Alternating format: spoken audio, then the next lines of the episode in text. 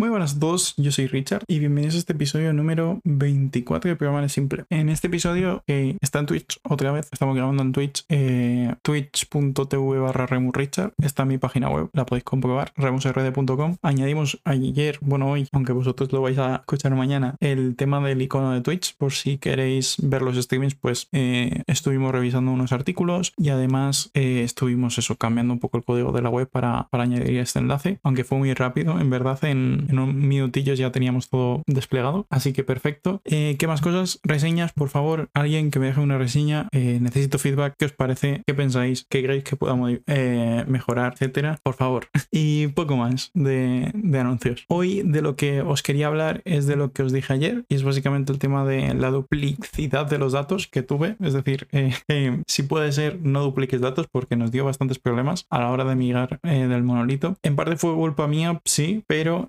Em, siempre que he hecho la vista atrás, nunca veo, bueno, al revés, nunca, cuando he hecho la vista atrás, nunca veo lo que podríamos haber mejorado para, para haberlo evitado. Entonces, os voy a contar un poco el proceso. Básicamente, teníamos un monolito, como os conté en el otro streaming, y de este monolito teníamos que, que salir y empezarlo a hacer en microservicios. La primera iteración iba a ser eso, mantener la misma funcionalidad, va a ser en microservicios en vez de monolito. Vuestro trabajo es simplemente dejar este código PHP como está y que no se toque mucho más. Eh, ¿De dónde partíamos? Partíamos de, una zona en la que todo el mundo estaba en el monolito, entonces sí que había cierto código que tenía que estar en el monolito, como por ejemplo el tema de feature flags, que ya no está, pero antes estaba. Entonces, como todas las peticiones tenían que pasar por ahí porque tenían que ser autenticadas, comprobar feature flags y hacer algunas cosas, pues em, teníamos siempre esa necesidad de llamar al monolito. Así que como empezamos esto y más o menos fue algo que se nos dijo porque entramos eh, nosotros sin tener mucho contexto, solamente nuestro, nuestro jefe tenía más contexto, pues era eso. Comprobar si tienes un feature flag. Si tienes un feature flag, te vas a la página nueva. Si tienes un feature flag desactivado, te vas a la página antigua. Como el monolito también sirve el frontend, en este caso, porque es un renderizado estático. Para lo antiguo seguro, para lo nuevo no estoy seguro,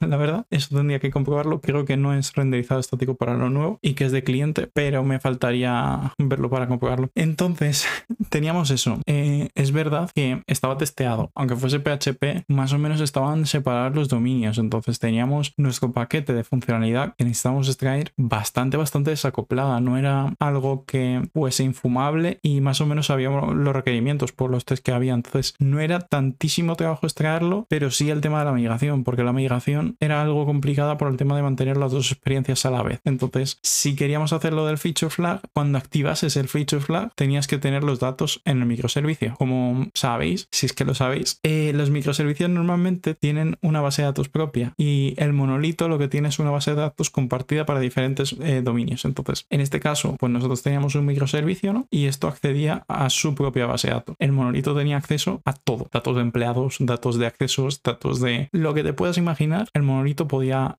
eh, acceder a ello. Como os conté más o menos en el otro, en el otro podcast, en el 22, si no me equivoco, eh, nosotros como lo hicimos fue que más o menos estábamos dependiendo en el monolito y poco a poco fuimos cortando lazos. Entonces fuimos eh, evolucionando la funcionalidad de forma que dependiésemos menos y menos, pero tampoco que nos parase mucho, porque si hubiésemos directamente creado la base de datos, hubiésemos duplicado los eventos, hubiésemos cambiado la funcionalidad de sitio, etcétera, de una vez, hubiese sido un dolor. Sin embargo, eso, hicimos nuestra propia base de datos, decorábamos en el monolito y hacíamos alguna pequeña lógica en el monolito. Luego esa lógica se movió al microservicio y el microservicio también hablaba con la base de datos del monolito. Y luego por último cortamos eso. Eso fue un poco eh, el approach que yo intenté empujar porque también la mentalidad que había en el equipo era de monolito y entonces el tema era que la gente no veía problemas, por ejemplo, en decorar en el monolito y era un dolor porque, de nuevo, aunque estuviese testeado, desplegar en el monolito era más complicado, tenían que correr un pipeline, eso es otro punto. Nosotros en el monolito teníamos un pipeline con test automatizado, se desplegaba solo, etcétera, pero eso no todo el mundo lo tiene y nosotros teníamos una situación ventajosa, como os digo. Entonces el problema era que aunque fuese rápido desplegar el monolito, entre comillas, dependías de mucha gente. Entonces, em, te tenían que aprobar las merge requests y entonces, pues podías desplegar. Luego lo cambiamos porque antes era, creo que cada persona cogía como un puesto, ¿no? Y básicamente, pues te ibas apuntando y ibas desplegando tus cambios cuando te tocase. Pero creo que luego lo cambiamos para que fuese automático y que hubiese como trenes. Entonces, eh, a través de Slack, esto hace poco que se hace, pero es que ya no me acuerdo cómo era antes el monolito. A través de Slack, pues se mandan unos mensajes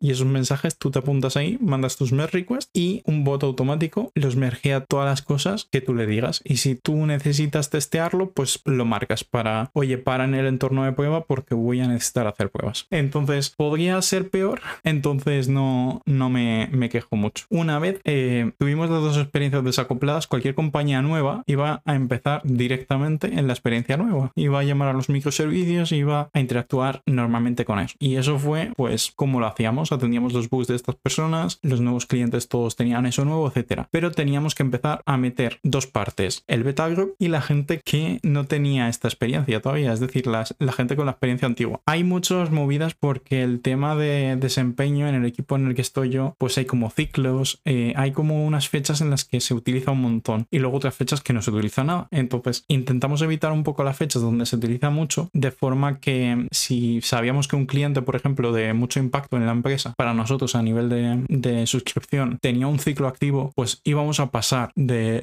migrarle y les íbamos a, eso, mantener un poco más atrás. Esto nos impactó en que había algún cliente que al final eran tres los que tenían la experiencia antigua y nosotros queríamos migrar ya porque estábamos manteniendo dos códigos. Entonces, eso también nos, nos hubiese venido mejor empujarlo un poco más quizás. Pero bueno, el tema de la migración, era a lo que iba, era que era un proceso transaccional, ¿no? Entonces, nosotros íbamos migrando compañía a compañía diciendo, oye, la compañía Carrefour no es nuestro cliente, pero imaginaos, necesitamos migrarlas. Entonces, tirábamos un evento a una cola, ¿vale? Ese evento se escuchaba por el monolito, el monolito cogía la base de datos actual que tuviese en esa compañía Carrefour, por ejemplo, y mandaba toda la información que necesitásemos a nuestro microservicio, a un endpoint que hicimos para migrar. Una vez hecho eso, se activaba el feature de forma que en un par de segundos, después de procesar eso, esa persona o esa compañía ya tenía tanto el nuevo frontend como el nuevo backend y tenía los datos antiguos. Y eso funcionó bastante bien. Fuimos migrando compañías, iban entrando, no sé, 10 compañías al día o algo así. Yo me encargaba de irlas tirando los eventos y tal, hasta que empezamos a migrar más y más compañías. Yo cuando entré en Personio teníamos unos 2.000, no me acuerdo cuántos clientes. Ahora tenemos muchos más. Eh, entonces empezamos a migrar de, de 10 en 10, de 20 en 20. Todo iba bien porque íbamos haciéndolo de uno en uno, comprobábamos a mano que esto funcionaba, etcétera. Lo que pasa es cuando tuvimos que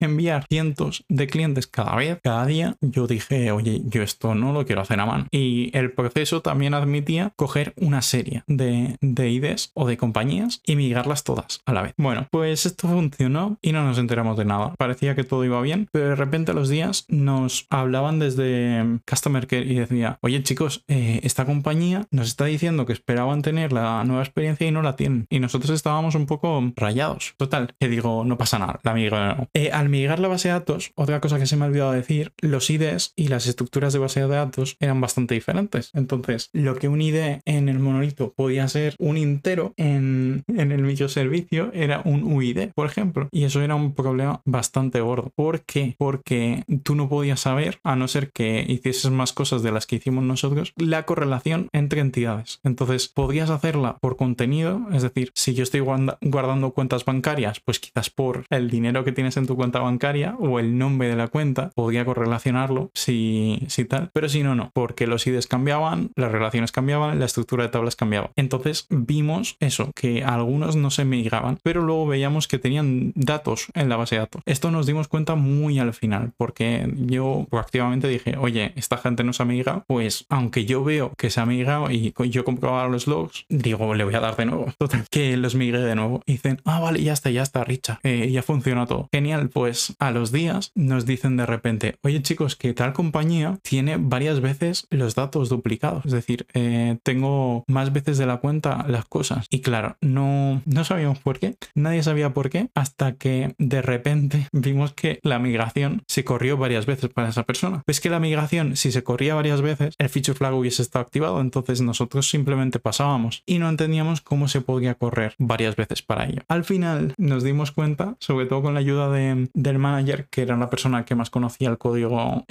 legacy, que lo que pasaba era que el feature flag era una lista, una cadena en base de datos del monolito. Entonces cuando activabas una cosa, cogías lo que estuviese en la cadena, le ponías una coma y le ponías pues tu ID, ¿no? Entonces para comprobar si está activado algo, ibas así. Lo que pasó ahí es que varios hilos de diferentes jobs de migración de datos cogían compañías diferentes, cogían la base de datos a la vez, llamaban al microservicio y lo actualizaban. De forma que lo que pasaba era que había una condición de carrera en esa tabla y acabamos con datos duplicados porque algunas no se activaban porque siempre era la última la que se quedaba con el feature flag activado. Entonces, la verdad es que no sé qué podríamos haber mejorado mucho. Eh, quizás con los logs esos hubiesen sido diferentes, pero a, a, mí no me saltó ninguna alarma. Si hubiésemos visto la base de datos, también hubiese valido. Si, no lo sé, si hubiésemos comprobado por contenido o haber hecho una correlación, también hubiese valido, pero el problema es que todo eso hubiese eh, hecho que tardásemos muchísimo más en entregar. Entonces, no sé si hubiese valido la pena. ¿Y cómo lo arreglamos al final? Al final, como lo arreglamos fue con otro proceso, ¿vale? Que cogía esas compañías que, sabíamos que tenían datos duplicados, más o menos por unas queries que, hicimos en producción, pues sabíamos más o menos cuáles estaban, tenían datos duplicados por el count de algunos strings o cosas muy arbitrarias, la verdad. Hicimos un proceso que, como os he dicho antes, era comprobar por contenido. En nuestro caso eran formularios, eran cosas así, ¿no? Y comprobamos por el contenido si estaban duplicados. Una vez comprobamos eso, ya pudimos limpiar una de las copias. Solamente borrábamos las cosas que estaban exactamente igual, sin comprobar IDs, eh, creación y esas cosas que son cosas que probablemente hubiesen estado diferentes, pero eso, hicimos un proceso que, limpiaba y al final lo limpiamos y más o menos el impacto fue bastante poco. Y, eso es mi fuck más que más cuento en, en, las entrevistas. La verdad es que no sé si podríamos haber hecho muchísimo más sin complicar mucho el tema, pero bueno, eh, me podéis dejar un comentario o cualquier cosa o enviarme un email y podemos hablar de, ello y, podemos discutir porque he hecho pocas migraciones, pero sí que es verdad que esta salió un poco mal por el tema de, que no conocíamos el sistema delegado. Nada, sobre eso os quería contar hoy. Espero que os haya gustado. Como siempre tenéis mi web remusrd.com, información de contacto y tal. Y poco más. Un abrazo, chicos.